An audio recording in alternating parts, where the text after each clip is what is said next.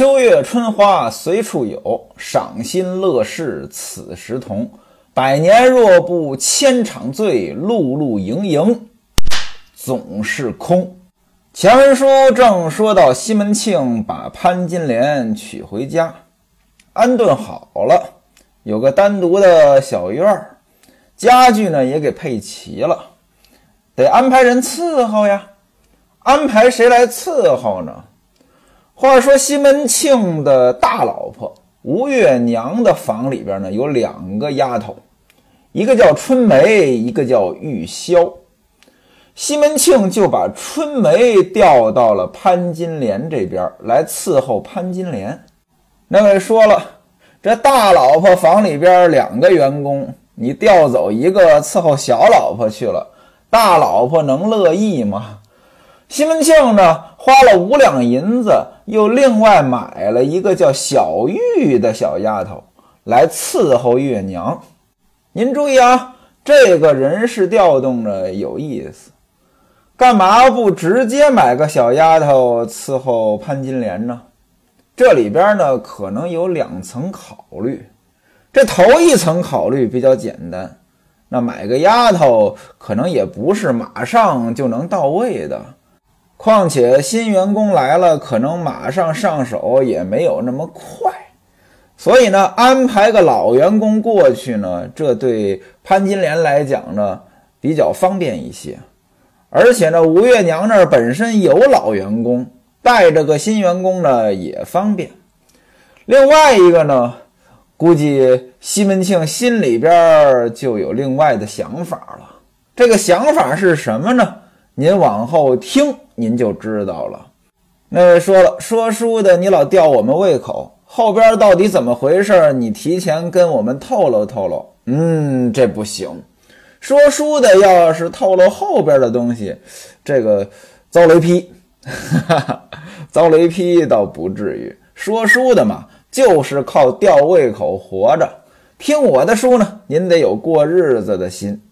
除了春梅，又买了一个丫头，呃，叫秋菊。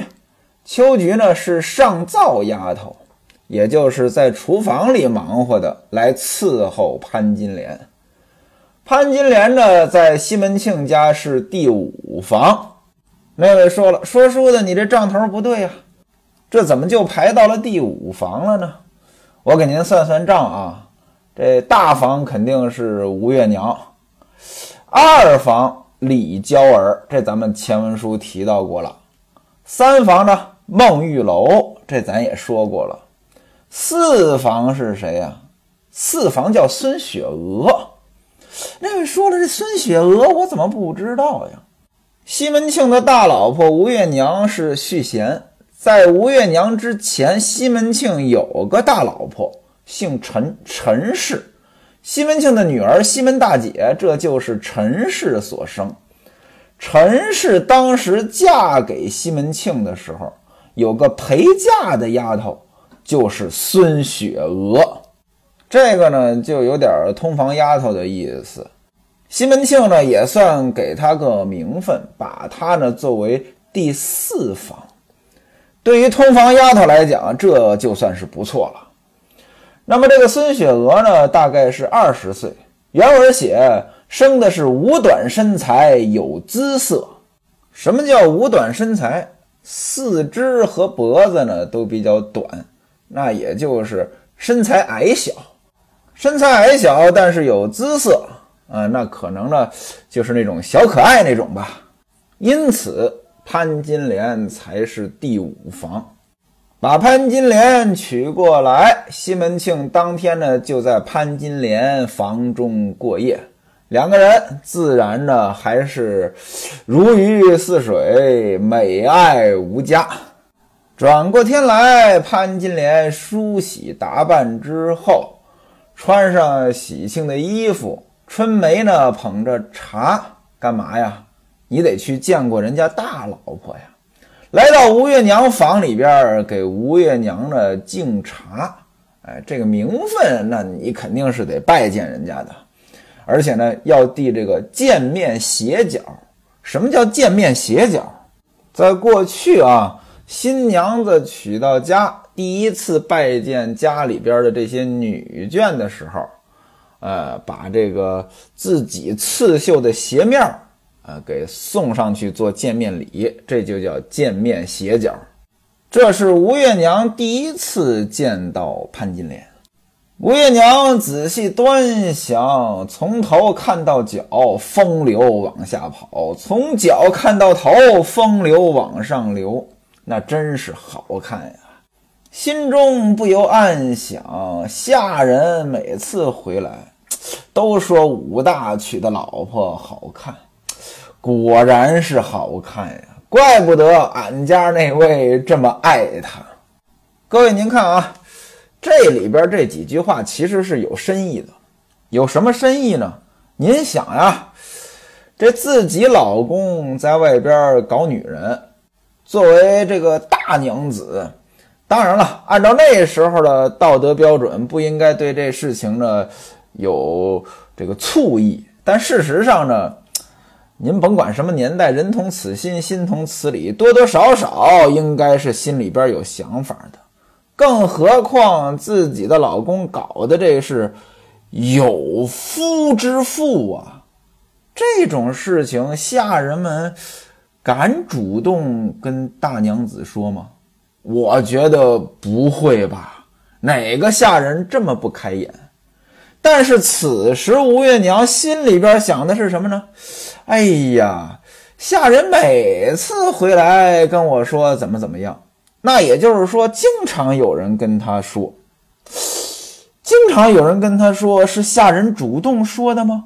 我觉得这个不大会，十有八九，吴月娘有自己的心腹，有自己控制下人的方法。虽然她在家里面好像不闻不问，实际上呢，她都知道。潘金莲给吴月娘磕头，磕了四个头，还是四个头啊？什么道理我也不知道。把见面礼，也就是这个鞋脚呢，递了过去，然后依次给李娇儿、孟玉楼、孙雪娥呢，呃，也都拜见了。原文写平叙了姐妹之礼。什么叫平叙？那就不用磕头了。你给我做个揖，我给你做个揖；你给我道个万福，我也给你道个万福。咱们是平等的。但是在吴月娘那里。那肯定不是平等的，那得磕头。续完礼之后，吴月娘吩咐下人给潘金莲呢搬个座儿过来，让手下的这些人管潘金莲叫五娘。潘金莲坐在一边呢，呃，这眼睛呢滴溜溜乱转啊，就看看这些人，这很正常啊。新员工来了，领导给介绍，哎，这是我们的新员工。啊，坐在一边呢，他肯定要看看大伙儿啊，但又不能直视，对吧？呃，这就是写的很传神啊。潘金莲看吴月娘呢，大约是三九年纪，三九二十七岁，长什么样子呢？生得面如银盆，眼如杏子。面如银盆，银嘛，白色的，长得白净；盆呢，肯定是圆的。您琢磨，这个人的脸是圆的，就是有点肉，胖嘟嘟的。这个嘛，你说有多美嘛？不同人审美不一样。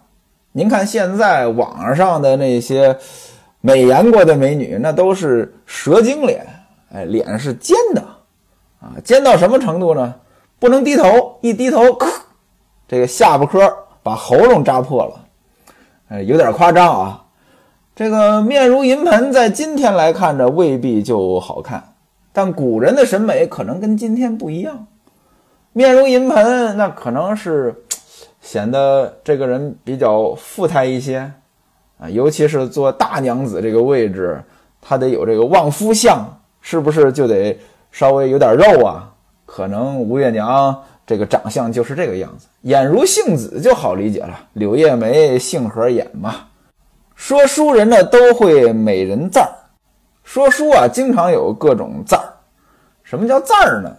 我感觉呢就是四六八句儿的、比较整齐的形容人的这么一套词儿，形容美人。柳叶眉，杏核眼，樱桃小口一点点，杨柳细腰赛笔杆，说起话来燕语莺声，就是这么一套吧。其实呢，各位您细琢磨啊，这个美人要真长这个样子，她不好看。您就拿柳叶眉来讲吧，我不知道您哪位仔细观察过柳树啊？那柳叶得多长呀？这要是一个女的长了柳叶眉。好家伙，这眉毛得垂到什么地方呀？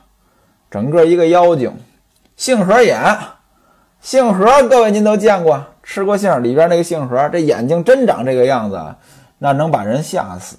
樱桃小口一点点，这樱桃能有多大呀？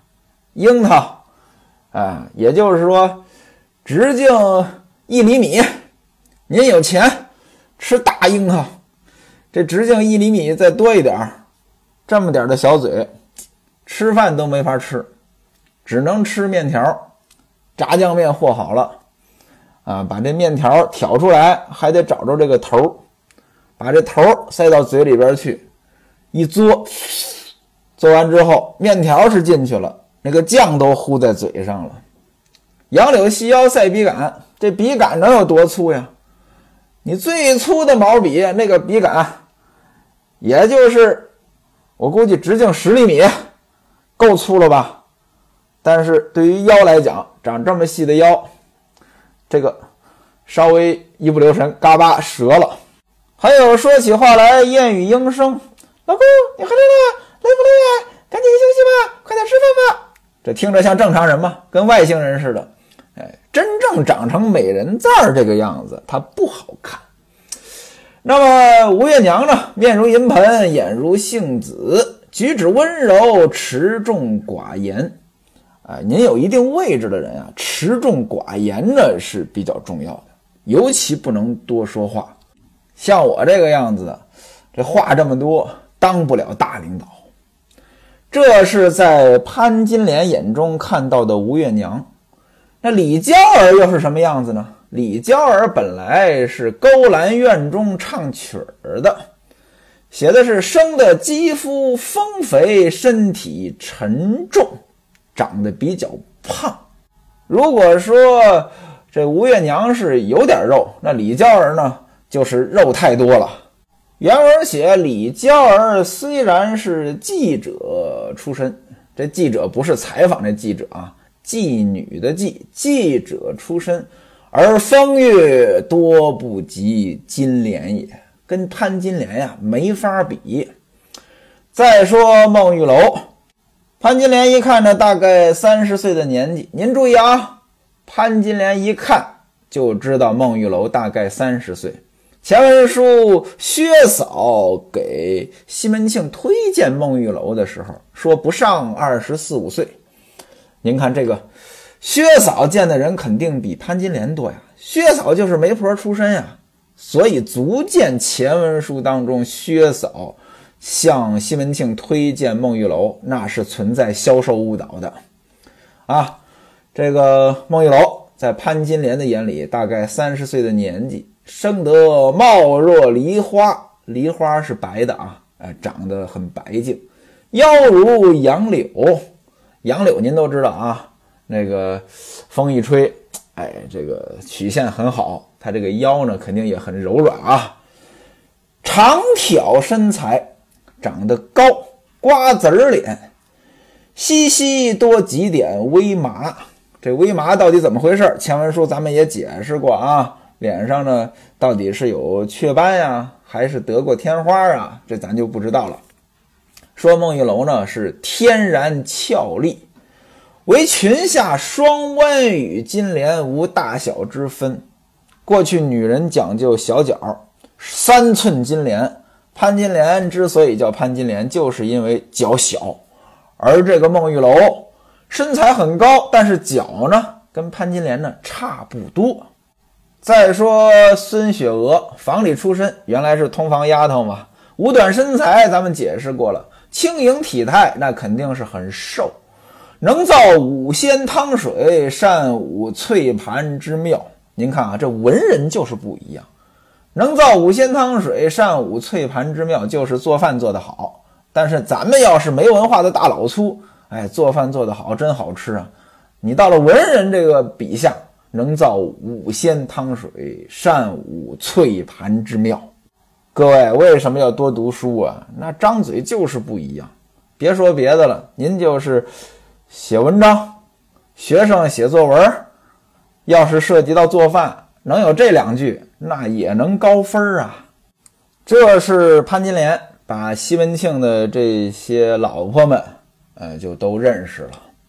简短截说，过了三天之后，每天早晨起来。就来吴月娘的房里边帮吴月娘做针线活。那位说为什么要过了三天之后啊？大概是新娘子娶过来前三天你不能让她干活，那过了三天那就是呃得干活了，就来吴月娘房里边呢帮她做这个针线活。原文写凡事不拿强拿，不动强动，什么意思呢？你不让她干，她偏要干，这就是献殷勤啊。而且呢，嘴也甜，一口一声大娘，啊，把大娘哄得很开心啊，呃，大娘管她叫六姐，这六姐是潘金莲的小名啊。咱们都知道啊，这个两个人之间要是叫了小名了，那关系肯定就比一般人近乎了。我举个例子啊，您比如说，您要叫我，您叫陈凤山，这就是一般的关系；您要叫陈先生。这关系呢，可能还远一点儿，叫陈老师。这个呢，呃，远的近的都能叫。叫凤山，那肯定关系更近一些了。比如说，我再有个小名儿，就叫铁蛋吧。您管我叫铁蛋，那这关系就非常非常近了啊。这个两个人呢，关系处得很好，说明潘金莲呢也善于经营关系。两个人呢，就俨然是好闺蜜了。吃饭喝茶呢都在一起，衣服呢首饰呢，大娘呢也都给他啊。衣服你穿这个怎么样？哎，这首饰你戴着好看。潘金莲如此受宠，自然引来别人的嫉妒。李娇儿也包括其他人，一看，嚯，这月娘对他这么好，心里就不舒服。表面不说，背后说，我们这些旧人都没这待遇，他才来了几天呀，好嘛，这么宠着他，大姐姐好没分晓。我觉得这大概是潘金莲人生当中最得意的时刻。您想呀，嫁过来，有了主人的名分，而且呢，男的也喜欢她。这大娘子也喜欢她，也就是说，呃，到一个公司当中吧，这个董事长、总经理都喜欢你，那你想这了得吗？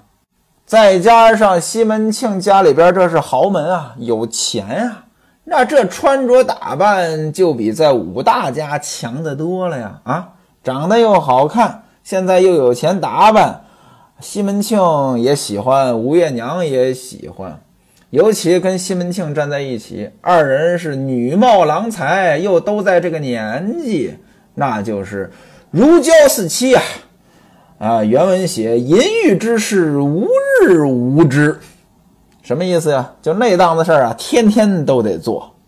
按下西门庆他们家这边，咱们就不管了，单说武松，八月上旬就回到了清河县，回来之后。先到县里边见了县大老爷，把这个回信呢交给县大老爷。知县一看呢，好，办事办得明白啊，东西呢都替我带到了，赏了武松十两银子，又赏了一桌酒席来款待他。这个咱就不必细说了。武松回到自己的住处，把这个衣服鞋袜呢都换了，换了一身新衣服。把门一锁，就赶紧到子时街来干嘛呀？找哥哥呀！这众邻居一看，哟嚯，武松回来了！完了完了，要出事儿啊！原文写，街坊邻居们就说这番萧墙祸起了。这个太岁归来，怎肯甘休？这萧墙祸起，也有说祸起萧墙。这个是个成语。这成语出自哪里呢？《论语》。《论语》有一篇呢，叫《季氏将伐颛臾》。我记得我上学的时候呢，学过这段儿。季氏是当时在鲁国春秋时期鲁国掌权的。孔子听说呢，季氏要对颛臾用兵，孔子呢就说了一片话，咱们就不多解释了啊。呃，大概的意思呢，就是这个用兵不该用。得出来的结论是什么呢？孔子说呀，恐怕季氏需要担忧的，并不是颛臾，而是在萧墙之内。萧墙啊，过去啊，这个宫室那外边呢有这宫墙，那肯定是很高大的。宫墙里边呢也得有这个小墙呢，隔成一块一块的，那这就叫萧墙。在萧墙之内，也就是说内部会出问题，所以呢。这个祸起萧墙的意思呢，就是，呃，内部出了问题，同事操戈。那么现在这西门庆跟潘金莲的这档子事儿，西门庆把武大给弄死了，这事儿肯定不叫祸起萧墙啊。武松要对西门庆报仇，他也不叫祸起萧墙啊。所以您看啊，这作者呢写到这儿啊。说这个邻居们都说这番萧墙祸起了，这个用词肯定是不当的。那是不是作者没文化，用词用错了呢？我觉得概率不高。为什么呢？能写出这么一部书来，连个祸起萧墙都不知道什么意思，我觉得不至于啊。那肯定是呢，呃，他是以书中邻居的角色说这篇话的。那邻居们，那大概率也没什么文化。过去有文化的人不多呀，说出这样的没文化的这个词语来很正常。这些邻居们说武松回来了，是太岁回来了。太岁又是什么意思？今天咱们也经常说太岁，说这个人犯太岁，好像就是不顺，运气不好。那太岁到底什么意思？这是道教当中的神，太岁神。是值年神，什么叫值年神啊？就每年的换一位太岁，这个也叫流年太岁。那太岁管什么呢？呃，叫做年中天子，什么都管，掌管人世间一切的吉凶祸福。所以呢，谁也惹不起。那武松呢，老虎都能打死，那谁惹得起他呀？所以呢，大伙儿说太岁回来了。这要出事儿。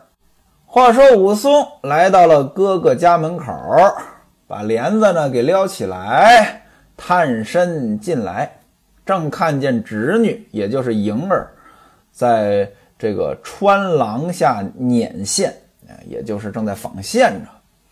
武松呢叫哥哥也没人答应，叫嫂子呢也没人答应，心里想：难道说我这耳朵出问题了？为什么哥哥嫂子的声音我都听不到啊？这才向前呢问莹儿。莹儿一看叔叔回来了，吓得是不敢说话呀。武松赶紧问说：“你爹娘哪里去了？”莹儿哇就哭出来了，哭得说不出话来。正在问呢，隔壁的王婆听到武松回来了，这个一看坏事儿。要坏事儿啊！赶紧就走过来。武二一看王婆来了，给王婆做了个揖，就问我哥哥去哪儿了？嫂子怎么也见不着人影儿？王婆说：“你先坐下，我告诉你，你哥哥在你出差之后，在四月的时候得病死了。”武松一听啊。我哥哥四月什么时候死的？得的什么病？吃的谁的药？王婆说：“你哥哥在四月二十的头上，突然间呢就心里边疼啊，病了八九日，求神问卜，什么药都吃了，就是治不好，死了。”武松说：“不可能啊，我哥哥从来就没有这个病啊，怎么突然心疼，然后就死了？”王婆说。都头此言差矣，天有不测风云，人有旦夕祸福。今晚脱了鞋和袜，不知道明天还穿不穿。谁能说就不出事儿啊？武松就问：“那我哥哥埋葬在哪里？”王婆说：“你哥哥这一死啊，家中是分文没有。你嫂子又是个没脚蟹。什么叫没脚蟹啊？没有脚的螃蟹。也就是说，你不能出去走动。过去嘛，这妇道人家确实不能出去走动。你嫂子呢，又是没脚蟹，上哪儿找坟地去啊？得亏啊，这附近有个财主啊，跟你哥哥。”还是有一面之交的，施舍了一具棺木。哎呀，还是没办法呀，放了三天没处埋，抬出去火葬了。那武松又问啊：“那现而今我嫂子去哪里了？”王婆说：“她一个少女嫩妇，年纪轻轻的啊，又没有个收入来源，怎么过的日子呢？所以啊。”守孝守了百日，他娘劝他改嫁。上个月呢，嫁到外地去了，丢下这个孩子，你侄女莹儿，让我替他养活，就等你回来交给你，也了了我这件事儿。武松闻听此言，沉吟半晌，撇下了王婆，是往外就走。要知武松去哪里，咱们下回再说。